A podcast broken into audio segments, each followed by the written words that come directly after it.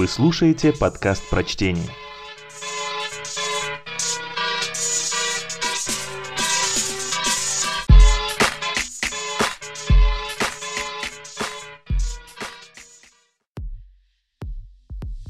Роберт Шекли.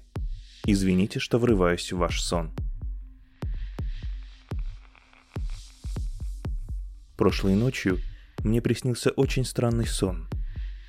Чей-то незнакомый голос сказал «Извините, что врываюсь в ваш сон, но у меня к вам совершенно неотложное дело. Помочь мне можете только вы, больше никто».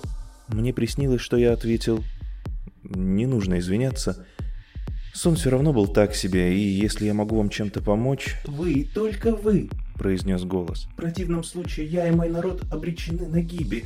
«О, Господи!» — вымолвил я. Звали его Фрока, и принадлежал он к очень древнему роду. С незапамятных времен соплеменники его жили в широкой долине, окруженной гигантскими холмами. Они всегда жили мирно, по образцовым законам, а детей воспитывали с любовью и снисхождением. У них даже были свои выдающиеся художники.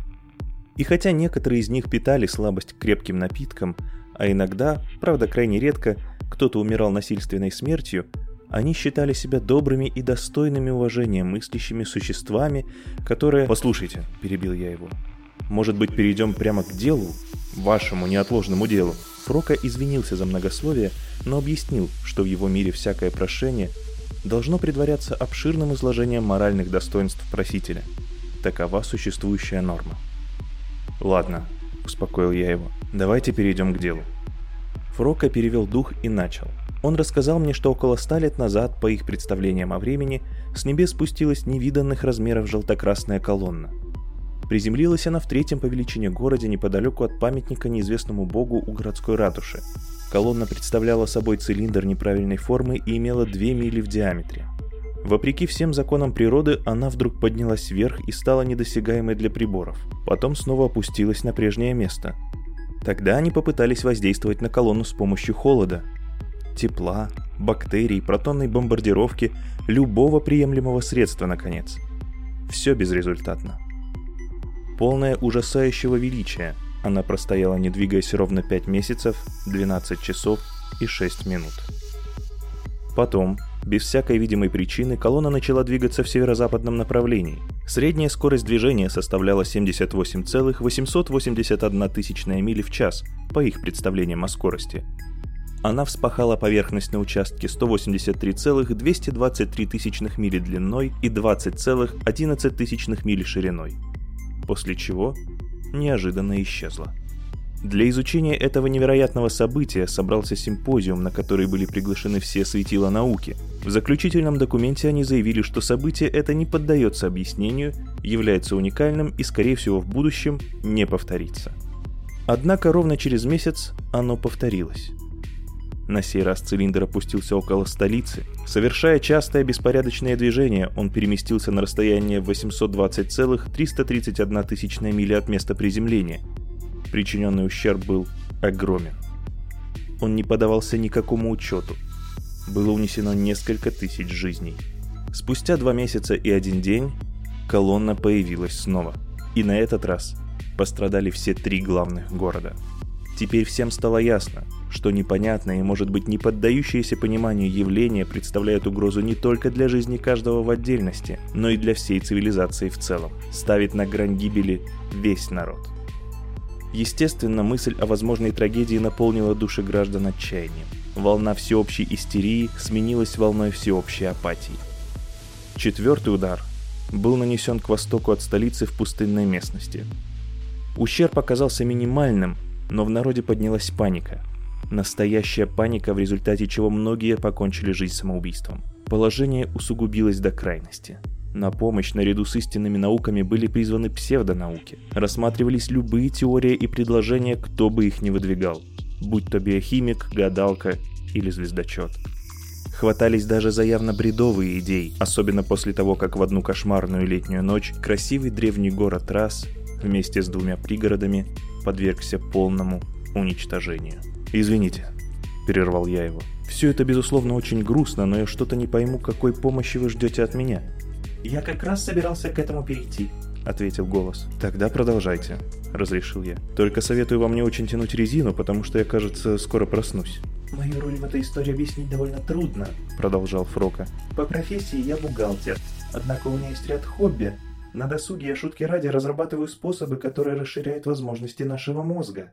Недавно я проводил эксперименты с одним химическим элементом, мы называем его кола. Он обладает способностью вызывать глубокое просветление. «У нас такие химикалии тоже имеются», — вставил я. «Значит, вы меня понимаете. Так вот, во время путешествия, вам этот термин должен быть знаком, находясь, так сказать, под воздействием препарата, я вдруг увидел и понял. На меня снизошло откровение.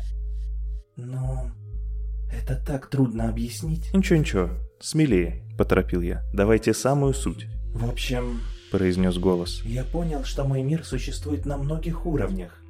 На атомном, податомном, вибрационных плоскостях. Он имеет бесчетное множество уровней действительности, и все они являются составной частью других уровней существования». «Мне это известно», — начиная нервничать, сказал я.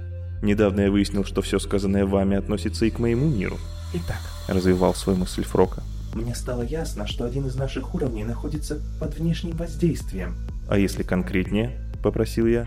В соответствии с моей гипотезой, вмешательство происходит на молекулярном уровне. «Поразительно!» — воскликнул я. «И что же, вы смогли выявить природу этого вмешательства?» «Мне кажется, что да», — ответил голос. «Но у меня нет никаких доказательств.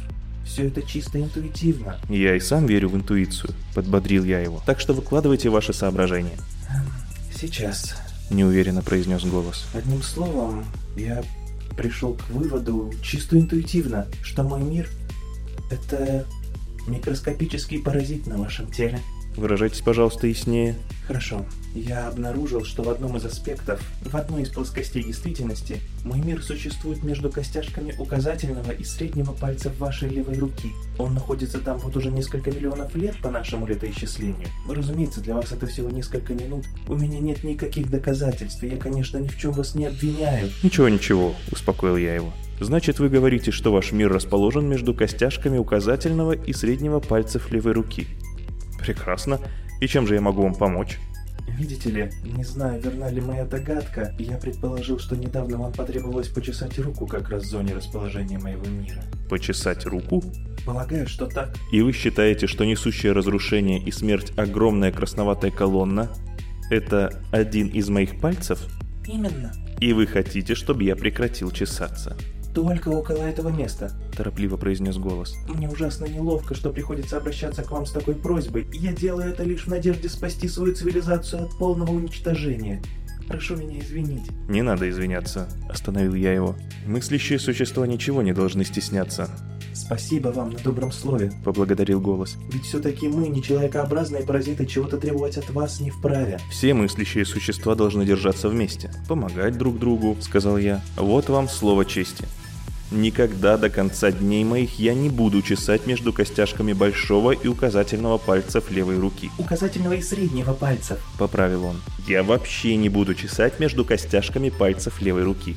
Торжественно клянусь вам в этом и обещаю, что пока я жив, слова не нарушу. Сэр, взволнованно произнес голос. Вы спасли мой мир. Никакими словами не выразить степень моей благодарности. И все же скажу, что я безмерно вам благодарен. Ну что вы, что вы, не стоит. — сказал я. Голос окончательно смолк, и я проснулся. Вспомнив удивительный сон, я открыл аптечку и перебинтовал костяшки пальцев левой руки. Я уже хожу с бинтом целую неделю. И несмотря на позывы, не чешу левую руку. Даже не мою ее. В конце следующей недели я бинт сниму. Я прикинул, что по их летоисчислению это обеспечит им полный покой на 20-30 миллиардов лет, что вполне достаточно для любой цивилизации.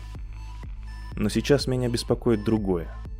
Дело в том, что недавно у меня возникло какое-то интуитивное чувство опасности. Причина – землетрясение в районе Сан-Андреас-Фолд, а также возобновившаяся вулканическая деятельность в центральной части Мексики.